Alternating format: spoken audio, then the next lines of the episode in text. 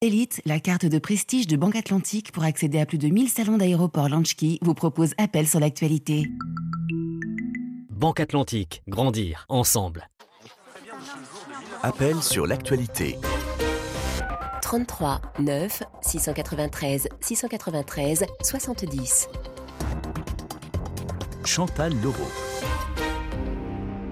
Bonjour, bienvenue dans Appel sur l'actualité. Comment protéger les forêts tropicales, notamment celles du bassin du Congo, poumon indispensable à la planète menacée par le changement climatique? C'est l'enjeu du One Forest Summit qui se déroule depuis hier au Gabon. Quelles solutions concrètes attendez-vous de ce sommet? Quel type de coopération entre les pays du Nord et les pays forestiers du Sud pour un partenariat gagnant-gagnant?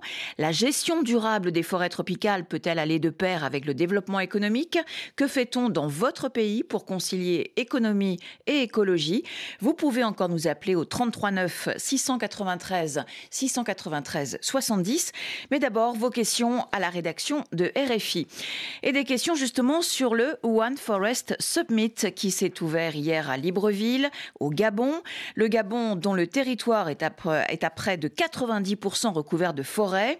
Alors l'objectif de ce sommet, hein, je viens de le dire, euh, c'est trouver des solutions concrètes pour à la fois protéger les forêts du bassin du Congo, menacées par la déforestation, et assurer le développement économique des pays forestiers. Delvi, bonjour. Bonjour Chantal et un grand bonjour à votre formidable équipe derrière la vitre. Ah ben merci pour elle. Euh, vous nous appelez de Pointe-Noire. En ligne avec nous, Anne-Cécile Bras, bonjour. Bonjour Chantal, bonjour Delvi. Vous êtes spécialiste Anne-Cécile des questions environnementales à RFI où vous présentez l'émission C'est pas du vent le jeudi et le vendredi à 14h10 TU. Alors Delvi, quelles questions avez-vous envie de poser à Anne-Cécile Bras? Actuellement, Emmanuel Macron est en visite au Gabon et il co-préside le One Forest Summit. Le financement carbone est l'un des points sensibles qui doit être abordé lors de cette réunion. Comment fonctionne le dispositif actuel? Alors Anne-Cécile oui, alors c'est assez technique et très controversé, hein, cette histoire de, de, crédit carbone. Alors le principe de la finance carbone a été créé au sein de la Convention des Nations Unies sur le climat en 1997 par le protocole de Kyoto pour inciter les pays industrialisés à réduire leurs émissions de gaz à effet de serre responsables du changement climatique. Alors en clair, les marchés du carbone, ce sont des systèmes d'échange dans lesquels des crédits carbone sont vendus et achetés. Un crédit carbone négociable équivaut à une tonne de dioxyde de carbone ou à la quantité équivalente d'un autre gaz à effet de serre qui est alors euh, réduit, séquestré ou évité. Alors il existe principalement deux types de marchés du carbone, les marchés de conformité et les marchés volontaires. Alors les marchés de conformité, j'essaye de faire simple, hein, ont été créés à la suite d'une décision d'une politique nationale, régionale ou internationale. Ça devient alors une contrainte réglementaire pour les entreprises polluantes dont les émissions sont alors soumises à des quotas qu'elles ne doivent pas dépasser. Celles qui émettent trop achètent alors des crédits carbone à celles qui n'ont pas atteint leur quota. Par exemple, l'Union européenne a créé son marché de carbone en 2005 et il existe plus d'une vingtaine de marchés comme cela à travers le monde. Il existe aussi les marchés volontaires du carbone. C'est de cela qu'il est question dans les discussions euh, au One Forest Summit.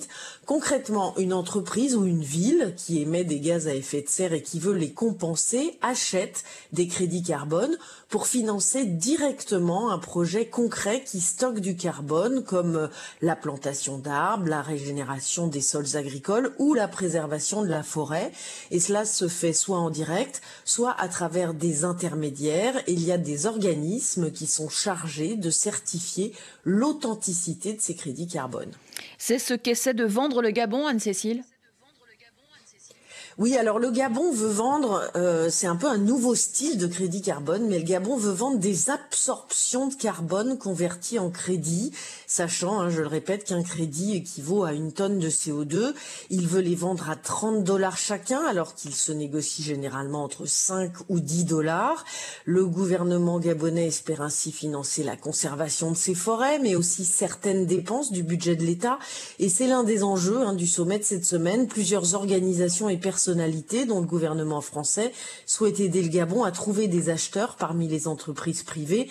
Mais pour l'instant, il n'y a pas beaucoup de candidats. Mais le principe même des crédits carbone est très critiqué. Oui, c'est le moins que l'on puisse dire, puisque les ONG parlent de droit à polluer, parce que pour les émetteurs de gaz à effet de serre, l'achat de crédit carbone devrait être, hein, c'est le principe de leur création, le dernier recours pour compenser les émissions qu'ils n'arrivent pas à détruire. Mais malheureusement, dans de nombreux cas, les entreprises achètent des crédits carbone au lieu de réduire leurs émissions. Et le système est extrêmement pervers, car les deux parties ont intérêt à valoriser un maximum de crédits, les émetteurs pour pour diminuer leur niveau d'émission au maximum et les acheteurs pour gagner plus d'argent. Et cela au détriment de l'objectif premier qui est la lutte contre le changement climatique. Alors récemment, le quotidien britannique The Guardian et l'hebdomadaire allemand Die Zeit ont publié avec l'association de journalistes d'investigation Source Matérielle une enquête accablante sur la fiabilité des crédits carbone liés à la déforestation et certifiés par Vera, l'un des deux plus importants standards au monde sur le marché. Et selon les journalistes qui ont quand même pendant neuf mois. Plus de 90% de ces crédits sont probablement des crédits fantômes et ne représentent pas de réduction réelle des émissions. Il y a donc besoin de plus de transparence. Il faut que les méthodologies s'améliorent et c'est urgent car les émissions de gaz à effet de serre, elles, continuent à augmenter chaque année. Merci Anne-Cécile pour ces précisions. Delvi, bonne journée à Pointe-Noire. On reviendra sur le One Forest Summit dans la seconde partie de cette émission.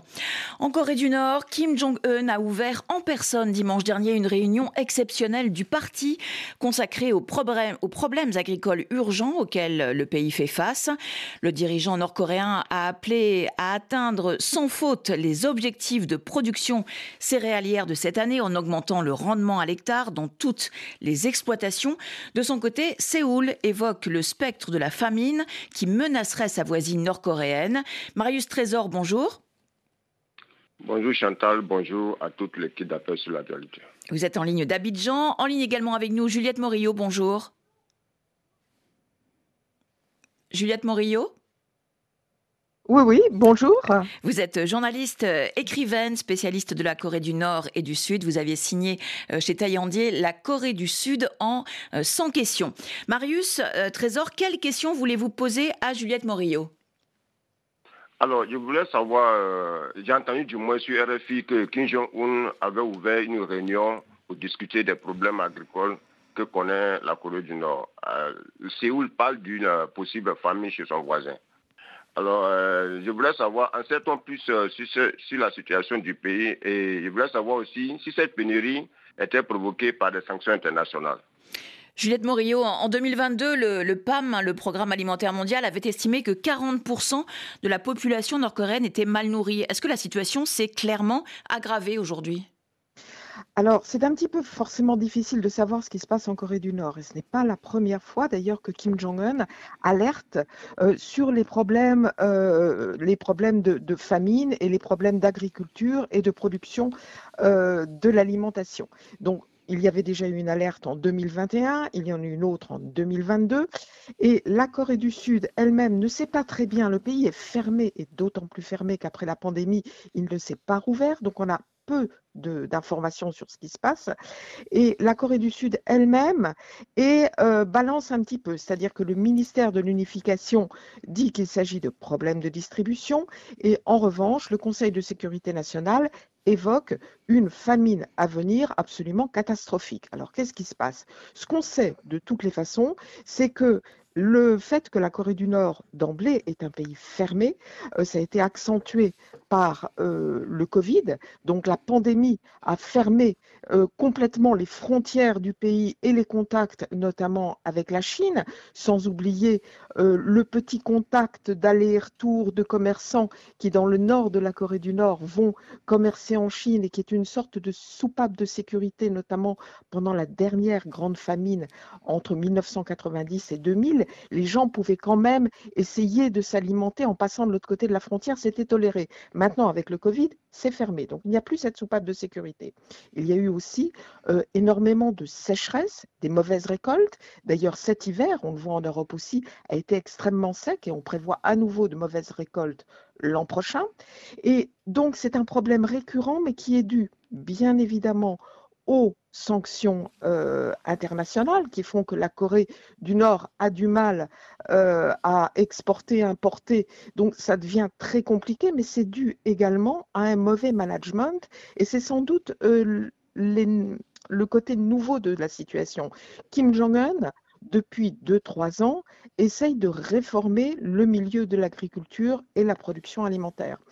Euh, et là, il a transformé d'ailleurs le nom du ministère de, l'Agriculture en commission. Alors, c'est une transformation qui n'est pas que cosmétique. Ça veut dire que d'un point de vue local, c'est censé être plus efficace. Mais je pense que là, le système est rouillé. Il n'y a pas assez euh, d'incitation pour euh, les fermiers. Tout est bloqué. Et en effet, il y a de véritables problèmes en Corée du Nord. On n'en est pas encore à la grosse famine. Merci. Je pense qu'il y a des problèmes d'approvisionnement, mais on n'en est pas encore arrivé à la famine réelle. Merci beaucoup Juliette Morillo pour ces explications. Le ministre de la Sécurité publique limogé au Tchad, David, bonjour. Bonjour Chantal, ravi d'être en direct avec vous. Et eh ben bonjour à tous les auditeurs de la radio mondiale, aussi bien qu'aux membres de la radiation de RFI.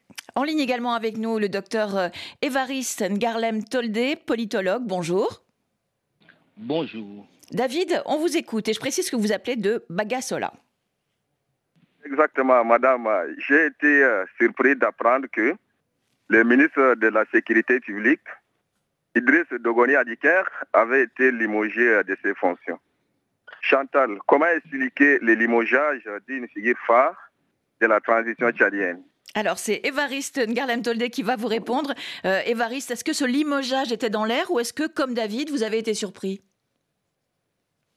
Bon, euh, d'abord pour euh, le porte-parole de la présidence de la République, l'ex-ministre de la Sécurité le général Idriss Dokoni Adiker est arrivé en fin de mission et qu'il a plu au chef de l'État de le démettre de ses fonctions et le remplacer par le général Mamad Charfadine Margui. L'intéressé lui-même, euh, lors euh, de la passation de service, a exprimé son mécontentement, surtout envers le système de promotion des policiers au Tchad, soulignant que 80% d'entre eux n'ont pas connu de progression de carrière.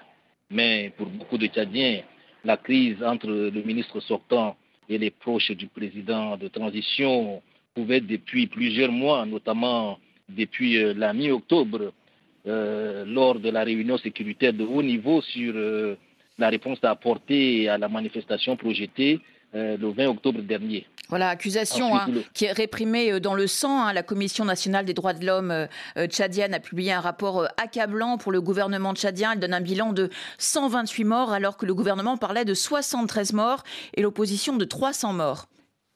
C'est ça. Et effectivement, la publication de ce rapport de la CNDH a définitivement plombé et entamé les rapports entre le général Dokoni et le président de transition parce que il avait montré son désaccord lors du massif recrutement déjà à la police sous forme de remplacement numérique, alors que lui-même euh, exigeait l'organisation d'un concours. Donc euh, la goutte d'eau qui a débordé le vase, c'était donc ce rapport de la CNDH dont vous venez d'en parler. En, quelques mots, euh, pourquoi faire le choix de, de le remplacer par Mahamad Chafardine Marguier, un autre militaire? Mais jusqu'à sa nomination, le nouveau ministre était conseiller à la sécurité du président ce qui les prédisposait mieux que quiconque euh, à occuper ce poste de ministre de la Sécurité. Et puis un militaire qui remplace un militaire ou un général qui remplace un général, euh, ce n'est pas surprenant. Le général Mamad Charfadine Margui est surtout un ancien responsable de l'Agence nationale de sécurité. Et puis à 47 ans, il est devenu un homme aux multiples facettes, euh, au cadre onusien, magistrat, polyglotte. Il a dédié toute sa vie professionnelle à la sécurité et à la paix.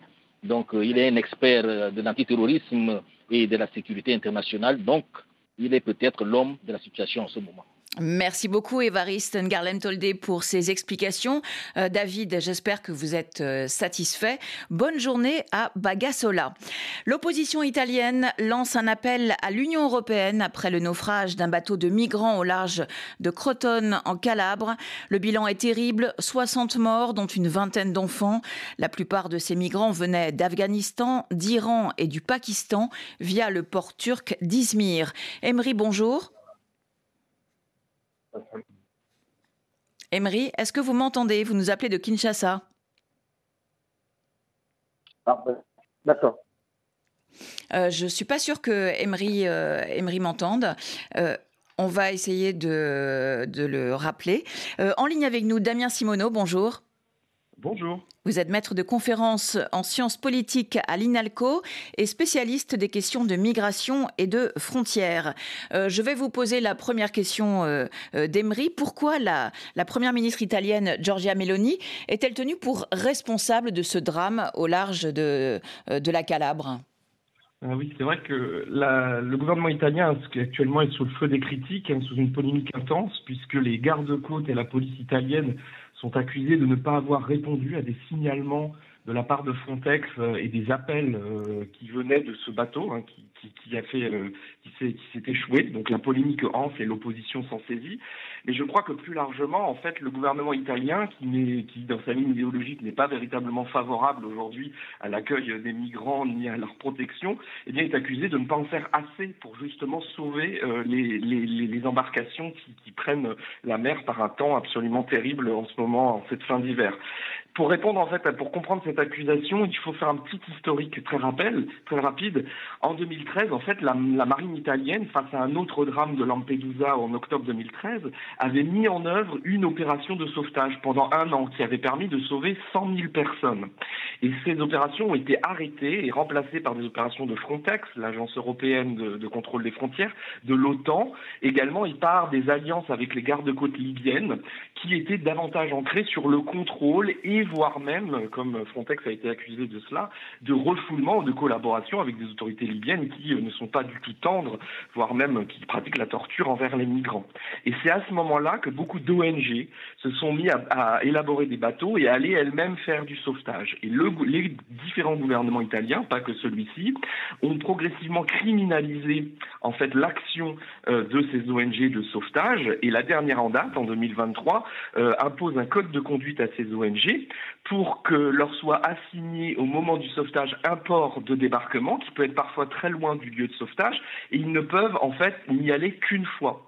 Donc en fait, c'est une entrave de plus au sauvetage. Donc tout ça fait que euh, le gouvernement italien met quand même beaucoup de bâtons dans les routes et ne semble pas vouloir véritablement euh, sauver les migrants euh, idéologiquement. Et je rajouterais en dernier point sur cette question également qu'il y a des groupes d'avocats, par exemple, qui en 2019 ont lancé une procédure auprès de la Cour pénale internationale en accusant l'Union européenne et ses États membres, en l'occurrence notamment l'Italie, de crimes contre l'humanité, c'est-à-dire de ne pas suffisamment prendre en compte et sauver les, droits et, enfin la- les vies de, ces personnes en migration, tant en mer que euh, en Libye également. Euh, Damien Simoneau, il nous reste une minute euh, trente. Euh, la présidente de la Commission européenne a demandé aux pays européens de redoubler d'efforts concernant le pacte sur les migrations et les droits d'asile. Pourquoi ce pacte, ce système ne fonctionne pas? Ben, parce que la politique migratoire européenne, elle est intergouvernementale. Elle, se joue dans les rapports de force entre les États. Et tous les États membres n'ont pas la même vision de ce que doit être une politique migratoire, notamment vis-à-vis des ressortissants non européens. Donc depuis 2020, la Commission essaye de changer les règles migratoires et dans ce pacte notamment, elle propose une solidarité flexible. C'est-à-dire que certains États accepteraient de prendre en charge des migrants qui sont arrivés dans les premiers pays d'accueil, notamment l'Italie et la Grèce, et d'autres, au contraire, États pourraient seulement contribuer financièrement. En fait, le fait est que les États membres ne sont pas d'accord sur ces mécanismes de répartition, ils sont juste d'accord de renforcer les frontières extérieures de l'Union européenne. Euh, c'est ça en fait leur point commun. Donc ils ne sont pas d'accord et c'est pour ça que la Commission européenne n'arrive pas à avancer sur ce sujet. Et je rajouterai en tout dernier lieu qu'en fait il y a un précédent. Depuis un an, les États membres de l'Union européenne se sont mis d'accord pour accueillir euh, un nombre euh, de millions d'Ukrainiens en facilitant notamment leur mobilité. Donc on voit bien que quand il y a une volonté politique d'accueillir, les États membres de l'Union européenne sont véritablement capables de le faire, mais ce n'est pas du tout le cas quand il s'agit de migrants euh, africains, asiatiques ou moyen-orientaux. Merci beaucoup Damien Simoneau d'avoir été avec nous.